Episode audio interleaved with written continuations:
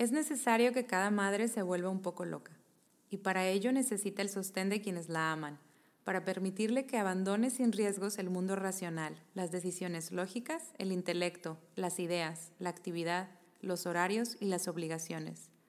Es indispensable sumergirse en las aguas del océano del recién nacido o colmarse de sensaciones oníricas y abandonar el mundo material.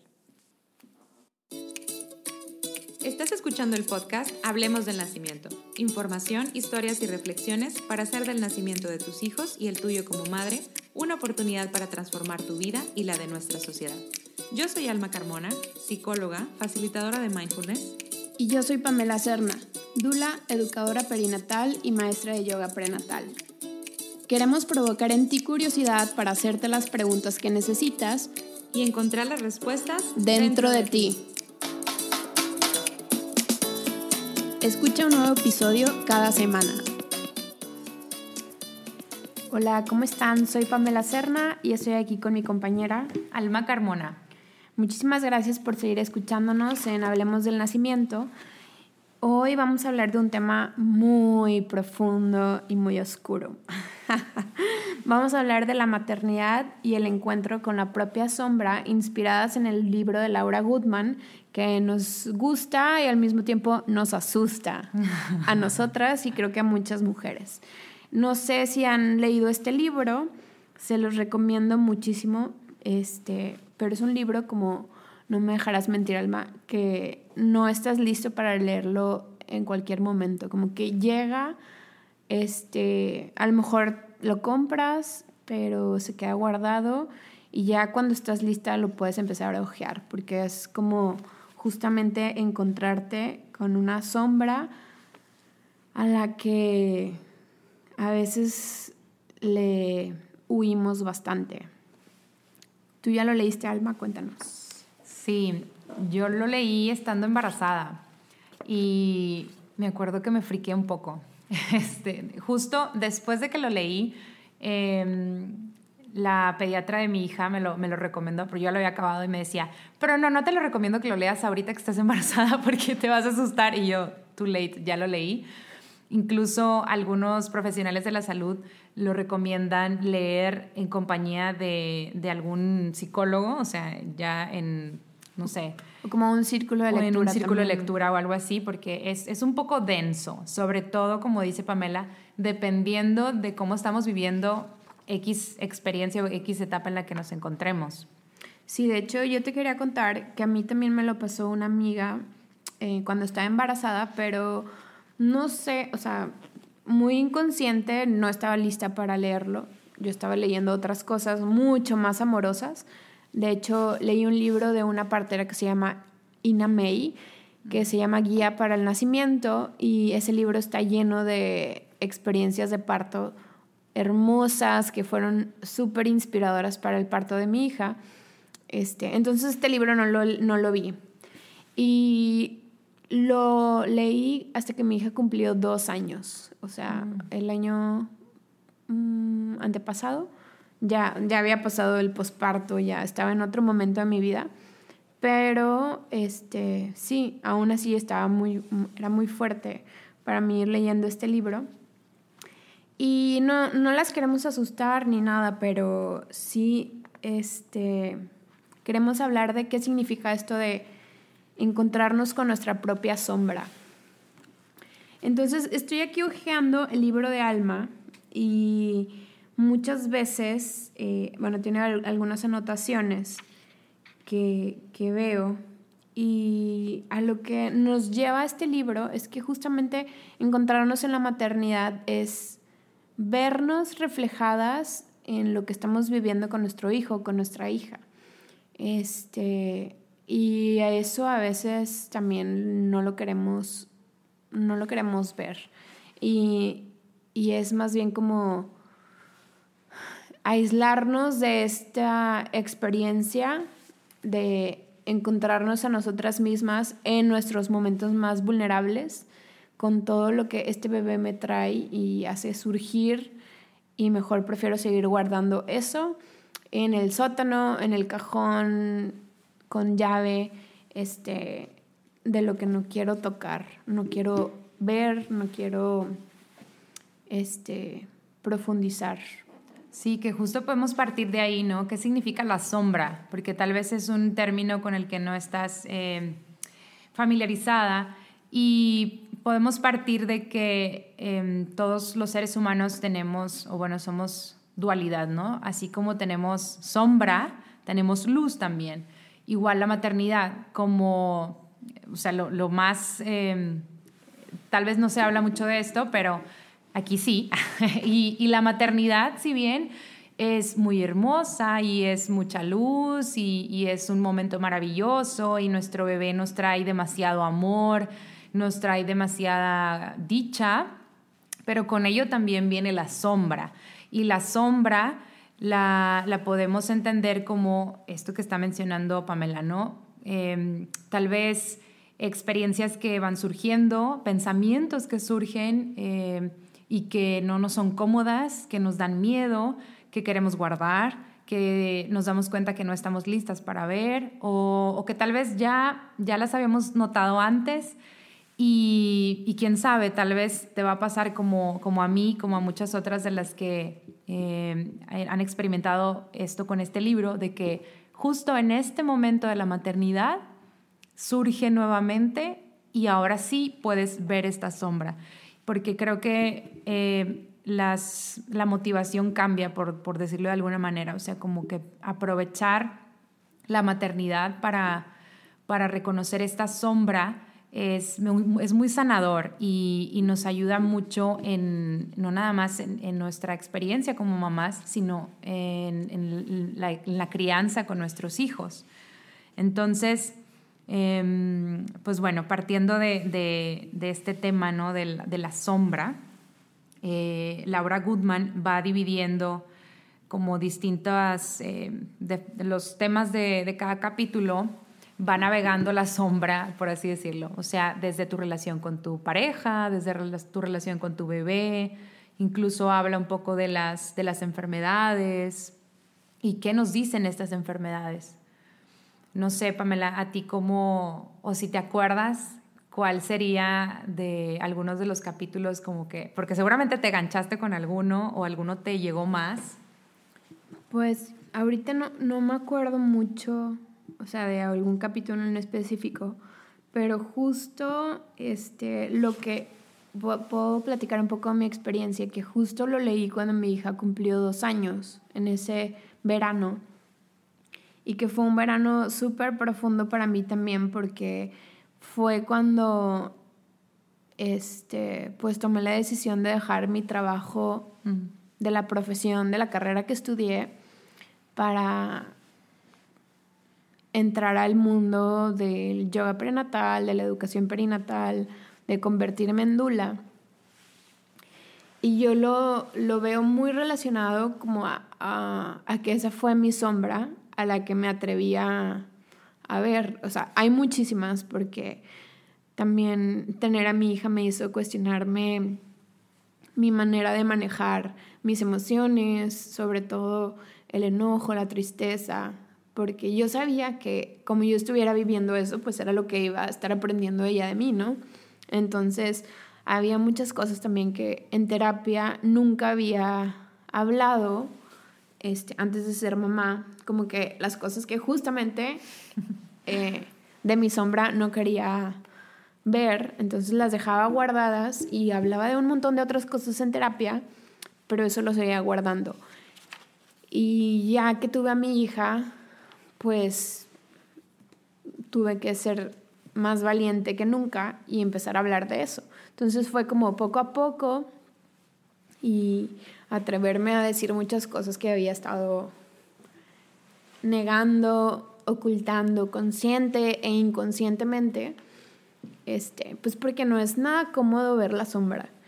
Y bueno, les decía que cuando yo leí este libro, aparte de esto de hablar de otras cosas de cosas más sombrescas en mi terapia, me hizo decir, oye, pues yo no quiero ser una mamá que le enseña a su hija que tiene que hacer un trabajo que no le gusta para ganar dinero, porque eso es lo que se espera de mí de la sociedad o mis padres o quien sea esperara de mí. Y me atreví a hacer eso que no me había atrevido en muchos años, porque era una decisión que estaba ahí como latente, pero que yo no me atrevía a tomar. Y, y fue súper, súper difícil, pero ya cuando me atreví a hacerlo fue muy liberador y ha sido un cambio de mi vida por completo. Este, pero no es algo que yo hubiera pensado a partir de mi hija. O sea, sé que es algo que estaba desde antes, pero que yo no quería ver. Como muchas otras cosas, ¿no? Como también me acuerdo que, el libro habla mucho de, la crianza, ¿no? De, de, cómo empiezas a entablar conversaciones incómodas con tu pareja o con la persona con la que estás criando a este bebé o a esta bebé, que antes no era necesario hablar. Sobre todo con el primer hijo, ¿no? creo, no he tenido otro hijo o otra hija para saberlo. Este, porque seguro aparecen otras más sombras infinitas. pero, pero bueno, en mi caso fue eso, ¿no? Así como que, a ver, ¿te sigues haciendo mensa con este tema o ya tomas la decisión? Pero bueno, ahorita lo puedo decir súper fácil, pero cuando fue y fue muy doloroso. Y creo que esa es la sombra a la que le sacamos porque nos da mucho miedo y mucho dolor saber que tenemos que sumergirnos en nuestra propia sombra. Sí, definitivo. O sea, ahorita lo mencionas como risa, ¿no? Las sombras infinitas. Pero es que la realidad es, o sea, son sombras infinitas. O sea, no, no vamos a convertirnos en seres iluminados y todo va a ser luz todo el tiempo. O sea, la vida no es así. La maternidad creo que nos da ese, o sea, lo puedes ver como Dios, o sea, la maternidad, qué cosa tan más horrible porque pues me ha presentado todas estas sombras, lo puedes ver como, wow, o sea, son oportunidades de autoconocimiento impresionantes, o sea, por todo lo que se está moviendo adentro, o sea, no nada más hablo mentalmente, o sea, químicamente, todo está como, o sea, para mí es como si todo estuviera em, adecuado para, para, que se remuevan las aguas, para que te metas y y aprovechar este, e, este momento. O sea, a mí la verdad es que este libro me pegó muchísimo. Em, lo que más me pegó de todo el libro fue el tema del posparto. O sea, cuando yo lo leí estando embarazada y luego lo volví a leer en, en mi periodo de posparto.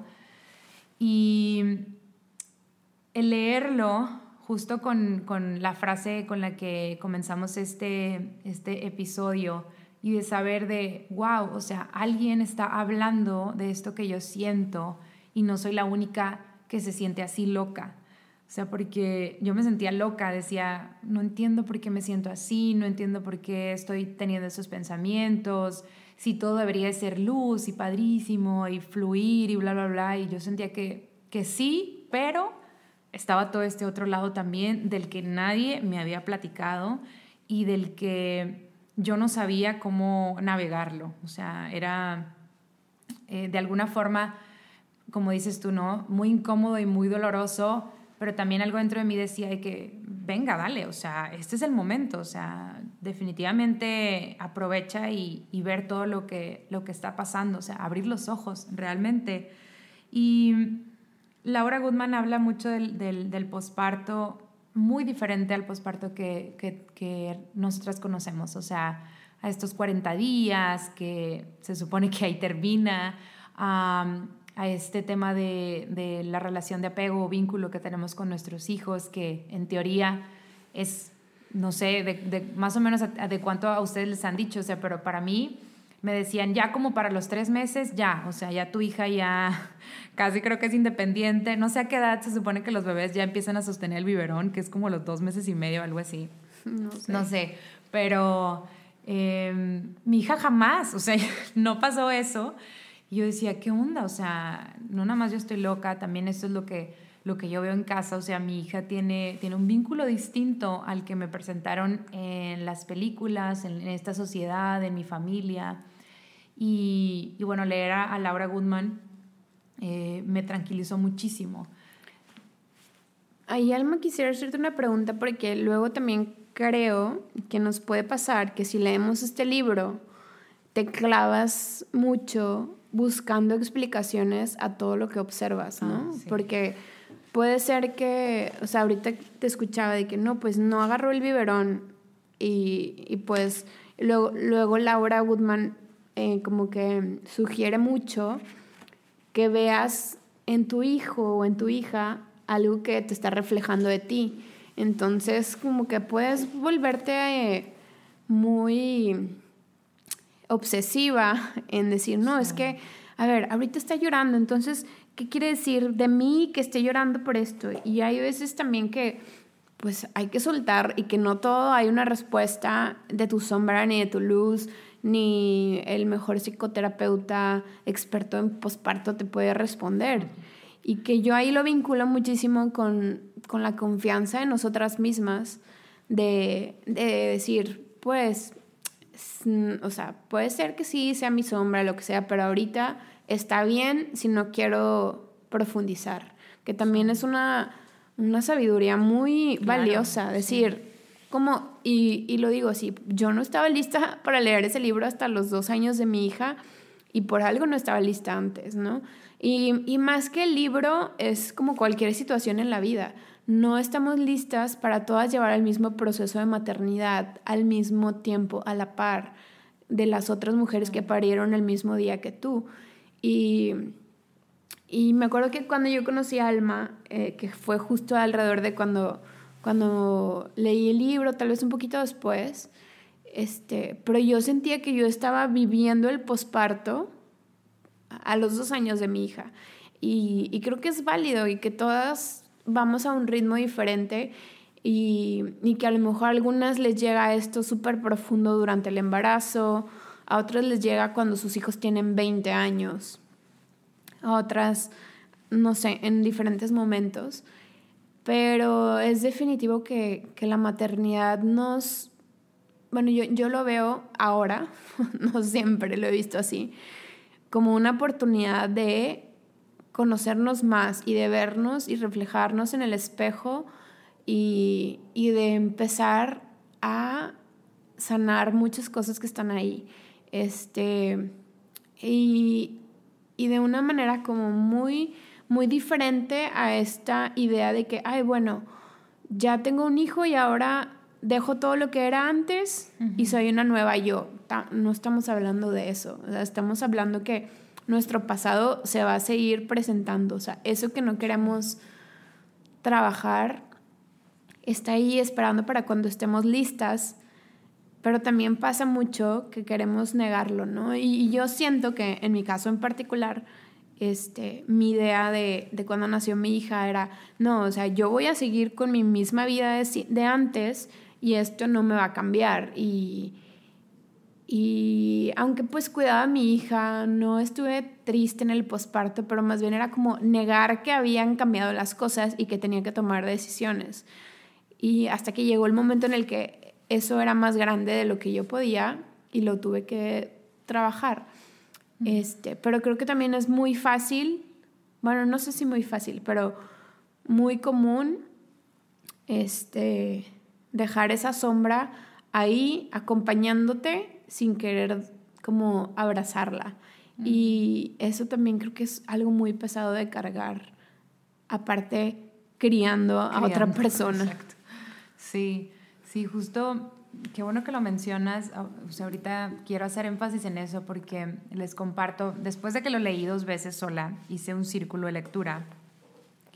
Y, y bueno, este fue de los primeros libros que leímos y la mayoría de las que estábamos en el círculo, nuestras hijas, todas eran mujeres, eh, tenían más o menos la misma edad.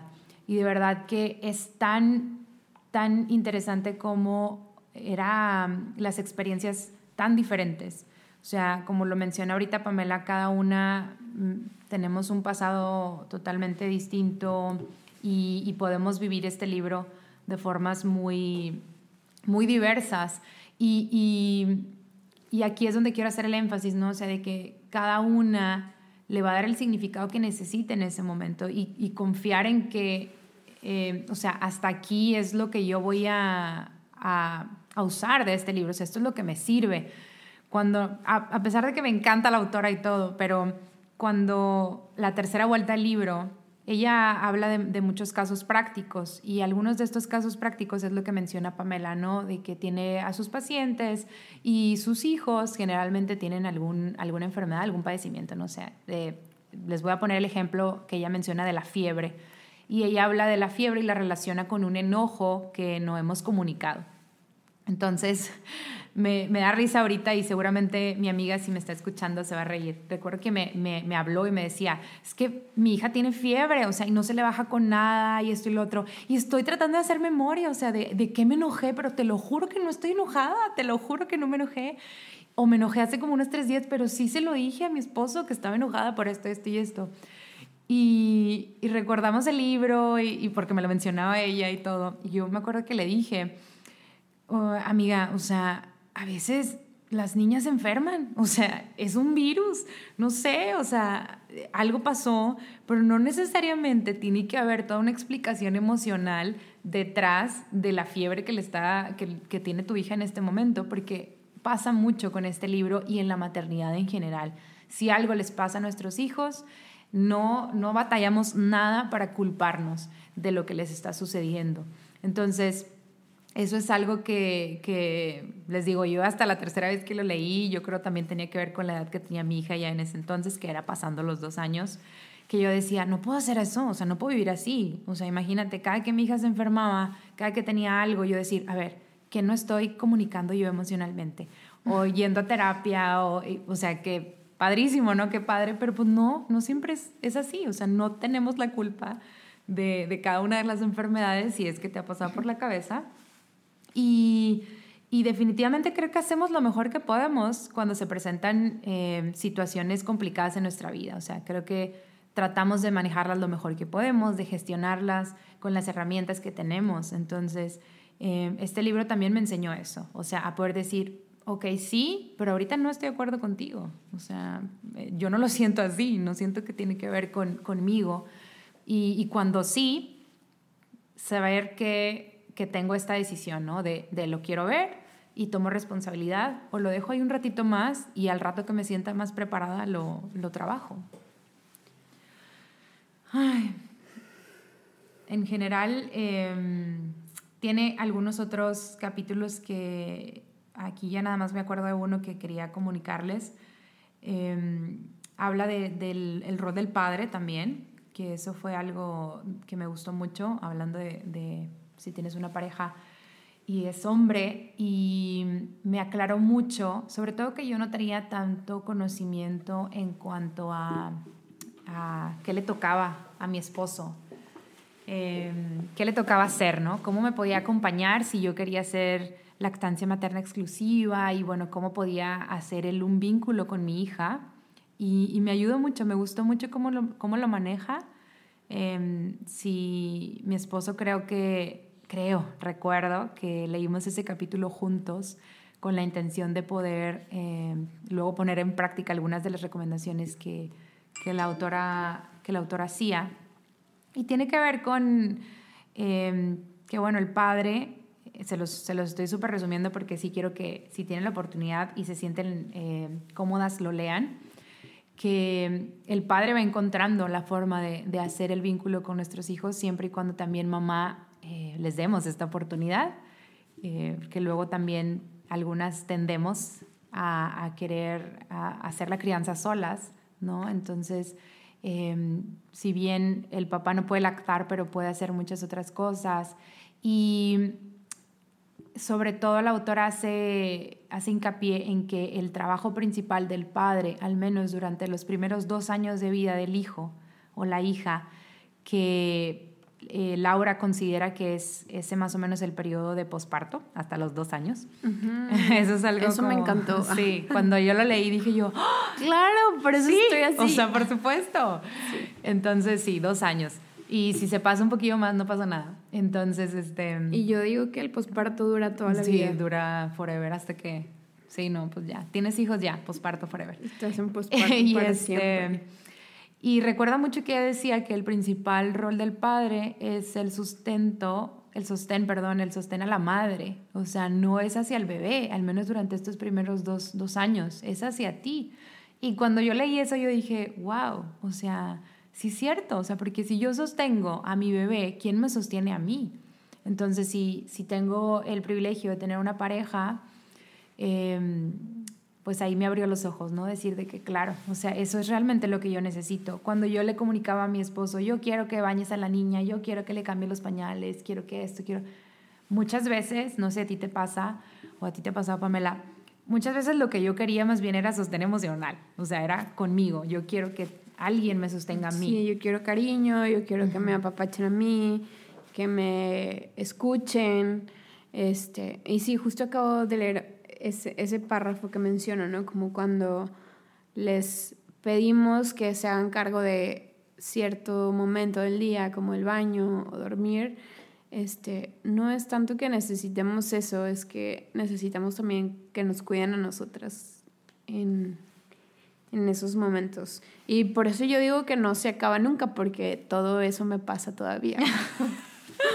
Nos pasa, sí, seguramente muchas de ustedes están afirmando con su cabeza. Y, y es que, pues como les decía hace ratito, el, el cada maternidad es diferente y, y el posparto, siendo parte de, de, esta etapa de nuestra vida, pues es muy individual, o sea, cada una lo va viviendo diferente. Así como hay mamás que nunca dejan de lactar porque tienen uno y luego tienen al siguiente y le siguen, pues el posparto capaz que se te junta con el siguiente hijo y demás y se alarga, o sea, entonces... Eh, yo creo que si bien me gusta mucho esta autora, me gusta mucho el libro, lo disfruté mucho cada vez que lo leí, me daba información nueva de mí misma, pero también me ayudó eh, principalmente a darme cuenta de que mi maternidad yo la creo y, y, es mía. Y si la tuya, Pamela, es diferente, no estoy mal yo, o sea, es que simplemente es diferente. Claro, y justo eh, me leíste el pensamiento, porque es como tomar lo que te sirve y tal vez te sirva este mes, pero el siguiente no, y está bien.